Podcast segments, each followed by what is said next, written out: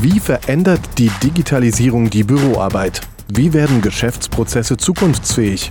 Diese und weitere Fragen beantworten wir regelmäßig in unserem Livestream-Format Kiosera Insights.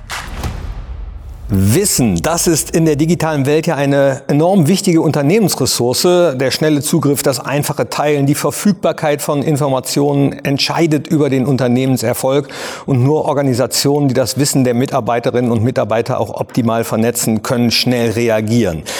So eine Vernetzung allerdings bedingt immer auch einen Wandel der Unternehmenskultur. Das ist manchmal vielleicht gar nicht so einfach und deswegen spreche ich jetzt mit zwei Menschen darüber, die sich damit auskennen. Zum einen mit Jürgen Bock. Er war längere Zeit bei der Otto Group beschäftigt und hat den digitalen Wandel vom klassischen Versandhandel bis hin zum Online-Versandhaus aus erster Hand miterlebt. Und einer, der sich ebenfalls seit 20 Jahren mit Unternehmensberatung beschäftigt, vorher aber noch ein paar Weltrekorde oder Olympiamedaillen im Schwimmen abgeräumt hat, mittlerweile promoviert und auch äh, einen Lehrauftrag an der Uni in Frankfurt hat, ist ebenfalls bei mir Dr. Michael Groß. Herzlich willkommen. Michael, direkt an dich die Frage, äh, du warst Leistungssportler und hast dich dann dem Thema äh, Digital Leadership verschrieben. Was, was ist für dich das Faszinierende daran? Ja, das Faszinierende ist, dass äh, ich ja früher als Schwimmer für mich selber nur verantwortlich war. Das heißt, für andere hatte ich keine Führungsverantwortung und Führungskräfte sind eben vor allem für andere Menschen verantwortlich. Und das fand ich schon immer spannend. Und letztlich, äh, das wissen wir alle und erleben das ja auch alle in Unternehmen, aber auch in Politik, Wirtschaft, überall, äh, dass Führungskräfte letztlich den Unterschied ausmachen können über den Erfolg beispielsweise eines ganzen Unternehmens oder auch nicht. Und diese Führungskräfte, die ja auch dementsprechend leistungsorientiert sind, dabei zu unterstützen, das hat mich dann von Anfang an fasziniert. Und das mache ich mittlerweile ja auch schon über 20 Jahre. Ja, sehr lange schon. Äh, in diesen 20 Jahren war das Stichwort digitaler Wandel. Ja, äh, immer wieder zu lesen, zu hören. Da hat man als erstes aber eigentlich an äh, Software oder auch an Hardware gedacht. Jetzt haben wir hier sehr viel über Menschen gesprochen. Was würdet ihr sagen? Vielleicht du zuerst, Jürgen. Ähm, kommt der Mensch an erster oder an zweiter Stelle bei sowas? Absolut an erster Stelle, weil es um seine Ideen geht und äh, wie sozusagen das technische Tool auch genutzt wird.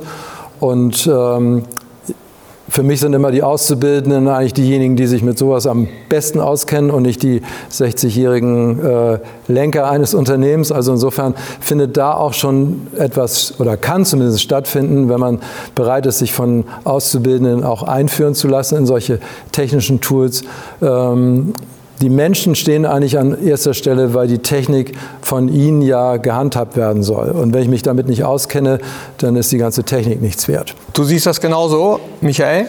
Ja, absolut. Und ergänzend äh, kann man sicherlich noch sagen, dass ähm, das Mindset, also die Haltung, das Entscheidende ist, sich zu öffnen, weil äh, Alter schützt ja nicht vor Erkenntnis und vor neuen Erfahrungen. Und hier die, äh, das Mobiltelefon, beziehungsweise ich werde darauf noch später kommen, die Fernbedienung unseres Lebens, das konnten wir uns vor 15 Jahren gar nicht vorstellen. Das ist gar nicht so lange her.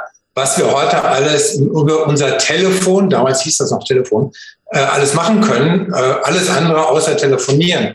Und da kann man auch als in der älteren Generation unwahrscheinlich viel neue auch Inspiration bekommen. Und wie schon gesagt worden ist, der Austausch zwischen den Generationen, den Austausch in den Unternehmen macht dann den großen Unterschied aus, ob die digitale Transformation gelingt oder nicht weil es gibt nicht den einen Guru, weder in der Kultur noch in der Technik, der jetzt alles ähm, entscheiden und alles richtig machen kann. Weder in der Kultur noch in der Technik. Das bringt mich zu der Frage, was ist denn überhaupt Kultur? Was ist Unternehmenskultur? Was, äh, kann, kann, man das eingrenzen, Jürgen? Also es gibt verschiedene Definitionen. Ähm, und im Moment bin ich dabei, es mit Haltung zu übersetzen. Also genauso wie Führung auch in im Wesentlichen eine Haltung ist. Wie gehe ich äh, mit meinen Mitmenschen um, die mir äh, zur Verantwortung äh, gestellt worden sind? Bin ich auf Augenhöhe? Lasse ich mich auch mal von ihnen, sage ich mal, ergänzen oder trainieren oder auch korrigieren? Also gibt es sowas wie so eine emotionale Sicherheit zwischen uns, dass ich sagen kann als Mitarbeiter, was ich denke, ohne dafür jetzt von der Führungskraft abgekanzelt zu werden? Also wie kommst du dazu, mich hier zu kritisieren? Sondern es geht ja darum, Wertschöpfung zu erzeugen und deswegen ist Kultur etwas, was wenn ich das jetzt mit emotionaler Sicherheit als einen Faktor mal übertrage, was ganz viel bewirken kann, wenn das Unternehmen bereit wäre, allen zuzuhören, die was zu sagen haben und sich mit dem auseinanderzusetzen. Michael, du arbeitest äh, oft mit Leadern zusammen. Jetzt höre ich sehr häufig den Konjunktiv hier in unserer Diskussion. Hast du das Gefühl, dass das äh, in manchen Unternehmen oft noch ein Problem ist? Also zunächst mal Kultur ist ziemlich gut zu definieren. Ich unterrichte ja an der Goethe-Universität im Masterstudiengang zum Thema Unternehmenskultur beispielsweise. Und da gibt es eine klassische Definition, die wahrscheinlich jeder nachvollziehen kann. Das ist nämlich die Kultur ist die Summe aller unausgesprochenen Grundprämissen, die das Handeln in einer Organisation prägen. So, also unausgesprochen, man kann selber da nicht reflektieren. Und wenn wir beispielsweise in Unternehmen, Organisationen hineingehen und Kulturen analysieren, wie dieses Unternehmen geprägt wird und wie kann man das dann machen, wenn das unausgesprochen ist. Da gibt es aber typische Floskeln, die jeder der Zuschauerinnen und Zuschauer wahrscheinlich kennt, nämlich wenn dann solche Floskeln kommen wie, da macht man sich im Unternehmen damit keine Freunde oder so arbeiten wir hier. Also es kann, glaube ich, jetzt jeder, geht im Kopf schon einiges herum, wo er merkt, oh, das sind bei uns wirklich unausgesprochene äh, Regeln, nach denen wir arbeiten. Ich weiß auch nicht, wo die herkommen, ähm, aber so ist das nun mal hier. Und das ist dann die Kultur. Wir sagen immer, das ist der Mörtel zwischen den Backsteinen einer Organisation, die durch Strukturen und Strategien geprägt werden. Aber der Mörtel hält die ganze Sache zusammen. Ich sehe Jürgen die ganze Zeit nicken. Äh, war das damals bei Otto bei euch auch so? Du hast das angesprochen, die, äh, ich nenne es mal, Herausforderungen, die du hattest mit äh, dem ursprünglichen Chef oder Vorgesetzten. Klar, also da, das war eine Angstkultur ähm, und von daher habe ich bestimmte Dinge eben nicht angesprochen, die aber eigentlich hätten angesprochen werden müssen, weil ich eben, jetzt eigentlich sprechen wir beide über das Gleiche, ich mich emotional unsicher äh, empfunden habe äh, und das Gefühl hatte, ich riskiere hier gerade meinen Arbeitsplatz, wenn ich sagen würde, Herr sowieso, äh, ich glaube, das äh, sehen Sie völlig falsch und äh, so hätten Sie das eben nicht präsentieren dürfen. Ähm, oder ich fühle mich von Ihnen ungerecht behandelt. Das wären alles Dinge gewesen, die damals irgendwie in den 80er Jahren No-Go gewesen wäre. Ja, jetzt bekommen wir gerade äh, keine Frage, sondern einfach mal einen Hinweis. Dankeschön auch dafür äh, über unsere Chat-Funktion. Dass mh, sie sagt großen Respekt an Otto, dass sie das dann äh, umgeswitcht haben. Äh, Petra schreibt außerdem, dass das in den meisten Unternehmen, offenbar auch in ihrem eigenen, oft eher als Schwäche gesehen wird, wenn äh, Führungskräfte auch mal zugeben, dass vielleicht andere ein bisschen mehr wissen als sie. Also für mich ist es eine absolute Stärke. Äh, weil es eben deutlich macht, ich habe das Selbstbewusstsein, auch zu meinen Defiziten zu stehen und um Hilfe zu bitten. Also ich glaube, aus Mitarbeitersicht ist das eher etwas, was, ähm, sage ich mal, positiv betrachtet wird, weil mein Anliegen war auch immer, den Manager, dem es vielleicht mit Ellenbogen nur um Karriere geht, zum Menschen zu machen. Und als ich sie zu Menschen gemacht habe, durch, es würde jetzt äh, das Format sprengen, ähm, dann waren sie im Grunde nahbar, dann konnte man mit ihnen anständig diskutieren und sie waren auch offen für andere Meinungen und darum geht es mir. Ist das denn das, äh, Michael, was du auch lehrst, zum Beispiel äh, an der Uni, beziehungsweise wenn du Unternehmen berätst, in Führungskräften auch sagst oder in deinen Büchern auch rätst, dass man da mal äh, ja, eher Mensch wird? Das hat gar nichts mit Mensch zu tun, sondern grundsätzlich mit äh, dem Anspruch, den man hat. Also äh, ich sage immer zugespitzt, die Führungskraft sollte in einem Team am wenigsten fachliche Ahnung von dem haben, was ein Team macht. So, ähm, das ist ähm, in Deutschland nicht so, da muss man ganz klar sagen. Ich habe auch viel mit angelsächsischen Unternehmen zu tun, wo das so ist, als Job Rotation etc. Warum? Weil klassisch eine Führungskraft sich definiert als eine Person, die Mitarbeiter erfolgreich macht. Ja? Ein Vorgesetzter ist jemand, der Mitarbeitern sagt, was sie tun sollen. Und das ist der große Unterschied. Und letztlich ist es so, dass eine Führungskraft die Mitarbeiter erfolgreich macht, darüber übrigens sich selber auch, logischerweise, wenn die Mitarbeiter in ihrer fachlichen Kompetenz erfolgreich sind. Und da gilt es insbesondere im digitalen Zeitalter ähm, wesentlich nach vorne zu schauen. Wie kann ich das erreichen? Und wieder zugespitzt formuliert, sollten Führungskräfte im digitalen Zeitalter das noch weitergehen, nämlich Lust am Machtverlust zu haben. Das hört sich jetzt dramatisch an, ja, ist aber so. Lust am Machtverlust bedeutet schlicht und ergreifend, dass man eben nicht die Antworten weiß, sondern die richtigen Fragen stellt als Führungskraft. Also beispielsweise die Frage, warum soll es uns in einer Abteilung, ein Team oder auch das gesamte Unternehmen, warum soll es uns noch in zehn Jahren geben?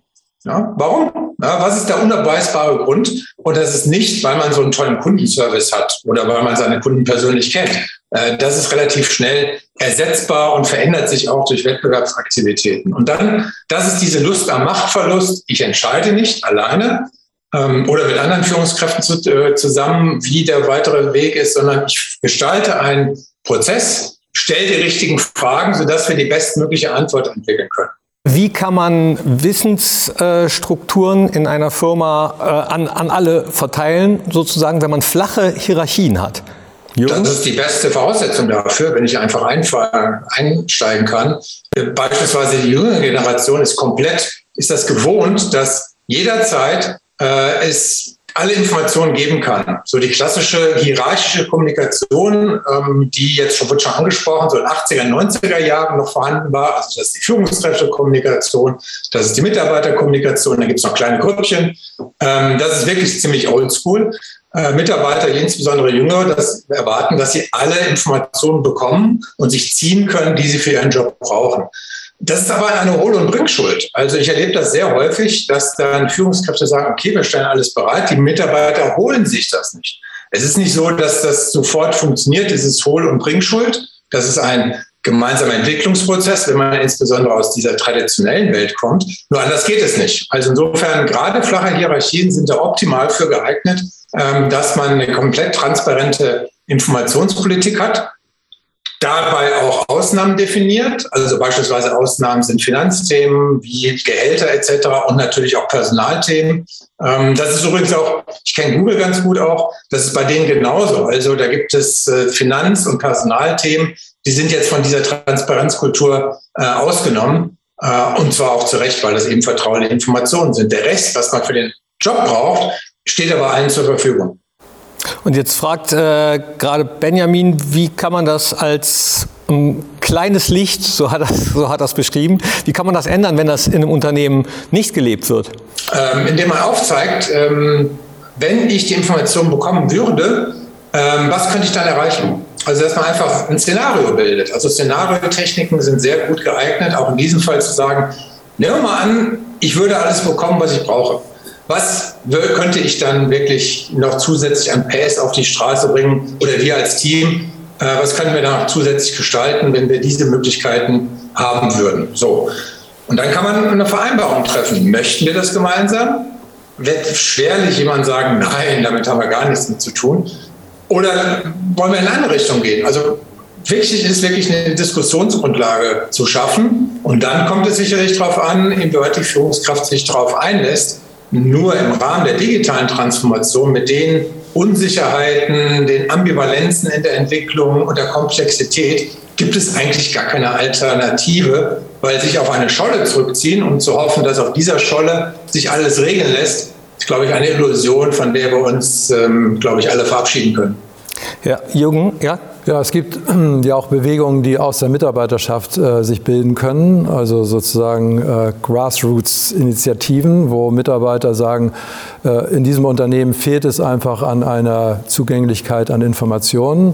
Und was können wir eigentlich tun und bewirken, auch bei der Geschäftsführung, äh, wenn wir das ändern würden. Und insofern sind sie nicht alleine, also es geht nicht eine Mitarbeiterin zum Vorstand und sagt, wir hätten gerne was geändert, sondern es ist dann eher eine Gruppe, die ein Konzept entwickelt und das, was Michael eben gesagt hat, dann dort vorträgt. Und äh, so kann man etwas bewegen. Einige äh, Sachbearbeiter, also die besten Sachbearbeiter sind dann in höhere Positionen gekommen, ohne fehlende soziale Kompetenz, nenne ich mal. Wie nennt man die, wie, wie holt man die dann ab oder wie bringt man denen bei, dass dann vielleicht da auch noch ein paar Defizite bestehen? Also womit wir gute Erfahrungen gemacht haben, ist immer ein Führungsfeedback zu machen. Also das läuft schon seit 94 so, dass einmal im Jahr die Führungskraft ihre Mitarbeiter einlädt und sie wird auch dazu aufgefordert, das zu tun. Also der Vorstand will das auch. Ähm, und äh, wenn man es freiwillig macht, dann machen vielleicht 70 Prozent mit. Wenn es schlecht läuft, 30 Prozent, weil es eben unangenehm im ersten Moment erscheint.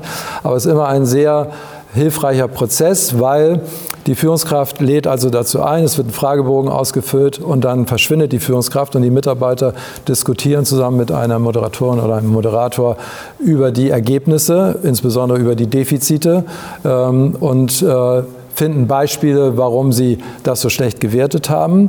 Äh, aber auch die positiven Punkte werden natürlich äh, besprochen. Und dann kommt die Führungskraft dazu und ähm, die Mitarbeiter melden dann das, was sie im Rahmen dieses Workshops diskutiert haben, an die Führungskraft weiter. Und die Führungskraft hat auch eine Selbsteinschätzung gemacht. Und so kriegt man sozusagen äh, auch den Finger in die Wunde. Aber das wird durch den Moderator immer so ähm, abgemildert, dass am Ende eigentlich nur Gewinner gibt und keinen Verlierer. Michael. Also das wäre das Optimum. Ne? Also ja. Äh, genau, nach dem Optimum wollte ich jetzt gerade fragen. Michael, du hast äh, einige Bücher geschrieben, unter anderem auch über Digital Leadership. Wir werden auch nachher am Ende unserer Sendung nochmal einen Vortrag hören, äh, wie sich Leader selbst coachen können, Selbstführung zum Beispiel. Aber jetzt äh, würde ich dir gerne mal die Frage stellen, was macht denn einen guten Digital Leader aus? Kann man das äh, irgendwie veranschaulichen? Ja, sicherlich in wenigen Sätzen. Ich hatte ja schon gesagt, das Thema Lust am Machtverlust. Und was bedeutet das? Und das ist der erste wichtige Punkt, schlicht und ergreifend Offenheit. Also sich darauf einzulassen, was draußen passiert, was im Unternehmen passiert. Und wir haben da schon ganz tolle Sachen erlebt im traditionellsten Unternehmen, wo, wenn man diese Offenheit hat, Dinge zuzulassen, plötzlich ein Monteur, der draußen im Feld unterwegs ist, der aber ganz genau weiß, was die Sorgen der Kunden sind. Es geht um hier um Heizungstechnik, der ganz genau sagt, okay, hier, das und das sind die Sorgen unserer Kunden. Und dass dann solche Leute, die dann jung sind, die dann auch eine digitale Affinität haben, zu ganz tollen äh, Ideen kommen. Also kein Mitarbeiter beispielsweise ähm, ist ideenlos, ja, sondern die Ideen liegen häufig ja auf der Straße und das ist die Offenheit. Das Zweite, was man braucht, ist eine Vernetzung. Also ich habe ja schon erwähnt, diese Scholle, ähm, die es gibt, so klassisch, ja, ich habe hier meinen Bereich, mein Team, Abteilung, was auch immer, und rechts und links mache ich die Schultern breit. Das kann funktionieren im Einzelfall noch, nur es bringt einen persönlich nicht weiter und das Unternehmen schon recht nicht. Also sprich Vernetzung. Ja, Vernetzung auch der eigenen Leute, ähm, dass man sagt, okay, meine Leute können auch rausgehen und Dinge wieder reinbringen, die uns gemeinsam weiterbringen. Also raus im Unternehmen, ähm, was auch immer, gibt es genügend Möglichkeiten, was man machen kann. Der dritte Punkt äh, ist das Thema Partizipation ermöglichen. Äh, das klang ja auch schon an. Äh, wirklich die Teilhabe, dass Transparenz beispielsweise gehört dazu, äh, dass man das schafft, Informationen äh, teilt etc., also Partizipation. Und der letzte Punkt, den ich anbringen würde, das haben viele schon gehört, ist dieses Schlagwort Agilität. Ich kann es fast schon nicht mehr hören. Ähm, es zeichnet nur das aus, um was es eigentlich geht, nämlich die Kunst. Und das sage ich, was ist Agilität? Das erste ist die Kunst, etwas sein zu lassen. Und werden alle stutzig, ja, was heißt denn das? Ja, wenn ihr zusätzlich etwas machen wollt, und das kenne ich aus dem äh, Sport beispielsweise auch, wenn du zusätzlich etwas machen brauchst, brauchst du, du bist nicht unendlich mit deiner Energie, musst du irgendwo etwas aufhören, damit du diese zusätzliche Energie bekommst. Und bevor du etwas startest, ähm, versuchen wir beispielsweise immer zu sagen, okay, was können wir denn mal sein lassen? Und ja, was kann man sein lassen? Ja, was ihr nicht braucht und was euch jetzt aktuell nicht weiterhilft, was er aber macht, weil, weil, weil man es halt so macht. So, und da sind viele, viele erleichtert, äh, dass dann plötzlich die Ressourcen rausgenommen werden. Das müssen ja nicht viel sein am Anfang, um neue Dinge anzupacken und dann auch mit neuen Methoden zu arbeiten und die zu probieren ähm, und einfach, ja, einfach machen. Also ich halte auch nichts davon, groß hier erstmal 40 Semester Wochenstunden über alles Mögliche zu reden und ähm, zu diskutieren, sondern machen. Ja, also das ist kein Rocket Science, viele agilen Methoden, die sind doch relativ simpel und da kann man auch wieder schön sich vernetzen, äh, partizipativ und mit Mitarbeiterinnen und Mitarbeitern, die dann eine Verantwortung übernehmen, solche Dinge mal testen, ja, wie das ist und dann vielleicht auch wieder sein lassen, wenn das jetzt für die persönliche Situation nichts bringt. Ja, einfach mal machen passt äh, zu einer Frage, die mich persönlich noch interessiert. Aktuell habe ich so ein bisschen das Gefühl, ähm, dass es eher wieder zurückgeht hin zu mehr Hierarchien irgendwie, aber ist nur ein ganz persönliches Gefühl. Und was mich noch interessiert, so ein Wandel von der Unternehmenskultur. Das dauert ja immer eine Zeit lang, aber Corona hat ja dafür gesorgt, dass es äh, eher heute als morgen sein muss. Wie seht ihr diese Schwierigkeiten und teilt ihr mein Gefühl, was ich eingangs gerade hatte? Also ich erlebe eigentlich im Moment eine gegenteilige Strömung, also nicht mehr Hierarchie, sondern eher geteilte Führung, was so viel heißt, ähm, das äh, fachliche Wissen wird äh, dann auch mit Führung kombiniert, aber eben äh, keine disziplinarische Führung, sondern es ist im Grunde muss eine Persönlichkeit sein, die aus sich heraus äh, eine Führungsakzeptanz hat, weil sie nicht nur das beste Wissen hat, sondern auch, weil sie äh, persönlich akzeptiert wird. Und äh, daneben gibt es dann People Leads, äh, so heißen die. Also es sind im Grunde die, die die eigentliche Führungsarbeit machen, also Menschen einstellen, äh, entwickeln. Ähm, und die haben im Grunde auch nur Expertenwissen eben auf diesem Sektor der, der Führung. Äh, und die müssen sich permanent austauschen. Also ich nenne mal ein Beispiel. Es gibt ähm, vier fachliche Führungskräfte, die führen vier Projektteams und es gibt zwei People Leads und die haben sozusagen die Verantwortung für die Teammitglieder, äh, was die persönliche Entwicklung anbelangt. Und die müssen permanent äh, sich austauschen. Der Hintergrund ist der, dass das fachliche Thema immer mehr Relevanz hat äh, und dass eine Führungskraft nicht mehr alles durchdringen kann. Das hatte ja, Michael auch eben angesprochen, dass, die, dass es zu viel des Guten, gerade bei der Komplexität des Digitalen, und insofern teilt man das eben auf, auf fachlich und äh, People Lead. Und dann gibt es noch Strategic Lead, das ist sozusagen der Bereichsleiter, die Bereichsleiterin. Bisschen komplex und kompliziert. Äh, es werden Erfahrungen damit gemacht, ob das äh, auf Dauer dann äh, der Stein des Weisen sein wird, wird sich zeigen, aber das ist sehr hierarchiearm. Ja, würde mich ja freuen, wenn mein persönliches Gefühl mich trügt. Wie siehst du das, Michael? In Krisensituationen, und wir hatten ja Corona viele Unternehmen, die wirklich krisenhafte Situationen erlebt haben, dann ist sicherlich eine straffe Führung erforderlich. Anders geht es gar nicht. Also wenn das Haus brennt, muss gelöscht werden und dann ist wirklich eine hierarchische Führung in Krisensituationen, wo es wirklich um das Überleben geht eines Unternehmens, absolut äh, notwendig. Das sind aber die Ausnahmen. Ansonsten würde ich auch zustimmen, dass sich da in den letzten zwei, drei Jahren bei vielen Unternehmen ein positiver Entwicklungsschub ergeben hat in Richtung hybrides Arbeiten und hybrides Führen. Ähm, das ist wichtig, dass man das Hybrid sieht, weil meine Erfahrung ist, wir sind jetzt hier wieder auch hybrid unterwegs. Ihr seid im Studio, ich bin ähm, jetzt ein bisschen weiter weg. Und das ist genau diese hybride Welt und die erfordert, dass man das Persönliche, das physische Persönliche und das virtuelle Persönliche miteinander kombinieren kann und lernt. Und da gibt es jetzt auch keine ich sag mal, Erfolgsformel, wo es immer funktioniert. Also beispielsweise zurzeit gibt es also die 3 plus 2 Formel, drei Tage Homeoffice, zwei Tage live oder umgekehrt. Das ist vielleicht ein Rahmen, aber damit ist noch gar nicht gesagt, dass dieses hybride Arbeiten und hybride Führen mit verschiedenen Rollen funktioniert. Wichtig ist, sich dafür Zeit zu nehmen, dass man von vornherein weiß, das wird knirschen. Also was gerade beschrieben worden ist mit dem rollenbasierten Führen, das ist nicht so trivial. Da braucht es eine Rollenkonsequentheit, People Lead, Strategic Lead, was es da so alles gibt, disziplinarisch, fachlich führen. Und ähm, ehrlich gesagt, manche Mitarbeiter, da ist die Gefahr, dass man die verliert auf diesem Weg, weil es einfach dann irgendwann zu komplex wird. Äh, und die sagen dann im Umkehrschluss, ähm, ich brauche jetzt einen, der einfach jetzt sagt, was Sache ist und fertig. Also da gibt es auch mittlerweile viele wissenschaftliche Untersuchungen von äh, Unternehmen, die sehr rollenbasiert geführt haben.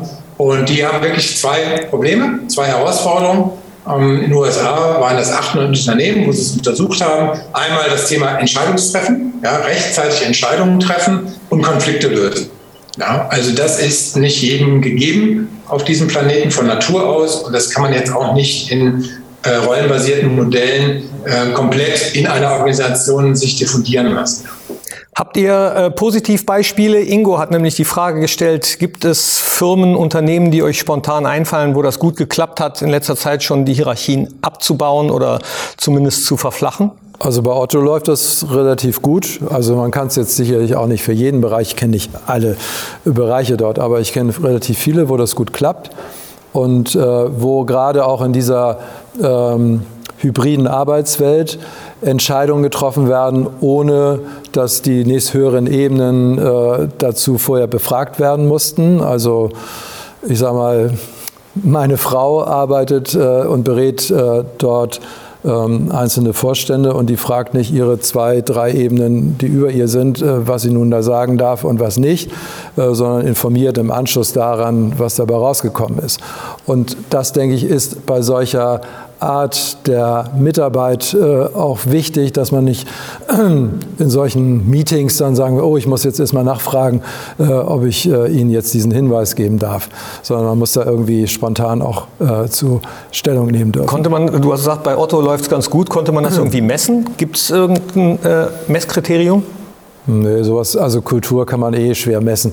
Äh, also insofern ist das eher etwas, was dann wieder in solchen Führungsfeedbacks zur, zur Sprache kommt, äh, ob das funktioniert oder nicht funktioniert oder ob die Führungskraft darüber feststellt, also die Entscheidungen, die jetzt äh, von den Mitarbeitern selbst getroffen werden, sind irgendwie falsch. Das war ja unsere Entscheidung, die wir damals beim Kulturwandel getroffen haben, wo wir gesagt haben, wir gehen jetzt dieses Risiko ein, dass die Mitarbeiter selbst entscheiden sollen und nicht alles nach oben delegiert wird, weil uns das verstopft. Der Vorstand wird wegen jedem Kleinkram gefragt, weil man Angst hat, was Falsches zu entscheiden. Und so haben die Mitarbeiter gelernt, äh, Selbstentscheidungen zu treffen. Und das läuft gut. Und damit kriegen wir auch die Geschwindigkeit rein. Und bei, bei Amazon vielleicht nochmal ist es so, dass jeder Mitarbeiter, egal auf welcher Ebene ist, jederzeit jeden Vorstand, jede höhere Ebene anfragen kann, wenn er eine Frage hat oder sie eine Frage hat. Und jede Führungskraft ist aufgefordert, sofort zu antworten, weil die Zeit als wichtigstes Kriterium haben. Zwei Fragen habe ich noch.